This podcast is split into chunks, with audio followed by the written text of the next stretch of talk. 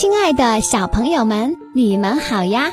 欢迎来到今天的小橙子故事框。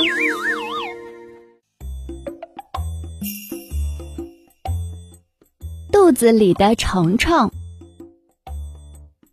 小黄狗有一双巧手，它能用泥巴捏出各种小动物的造型。一天，小黄狗和小黑狗一起捏泥巴。两人越玩越开心，连太阳落山了都没发现。这时，一阵咕噜咕噜的声音从小黄狗的肚子里传出来。小黑，我饿了，我要回家吃饭了。小黄狗捂着肚子说。于是，两个人约好第二天再一起玩。然后他们就各自回家吃饭了。饿坏了的小黄狗一进家门，就抓起桌上的食物，大口大口的吃了起来。哎呀，孩子，你还没洗手呢！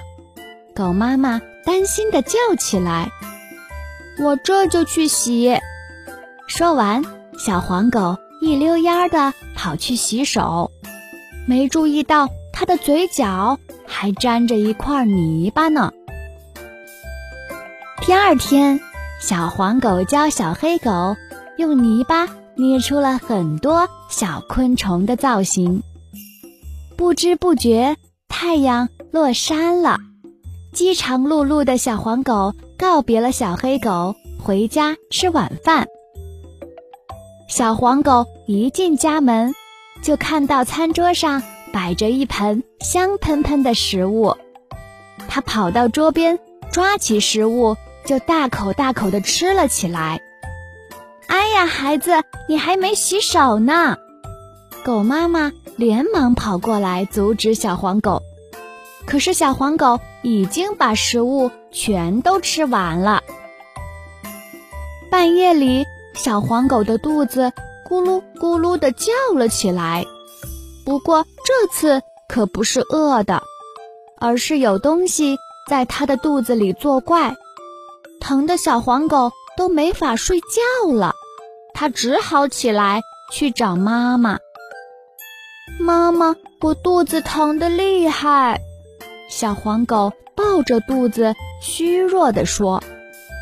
狗妈妈只好连夜带着小黄狗去看河马医生。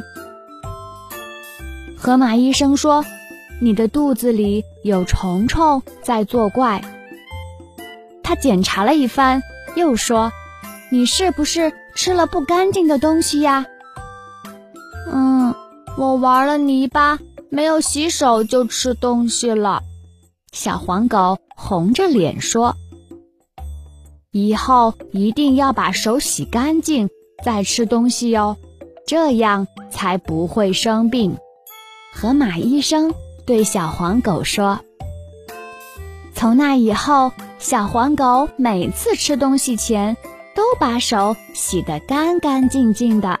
它还让妈妈帮它检查呢。”本故事转载至网络。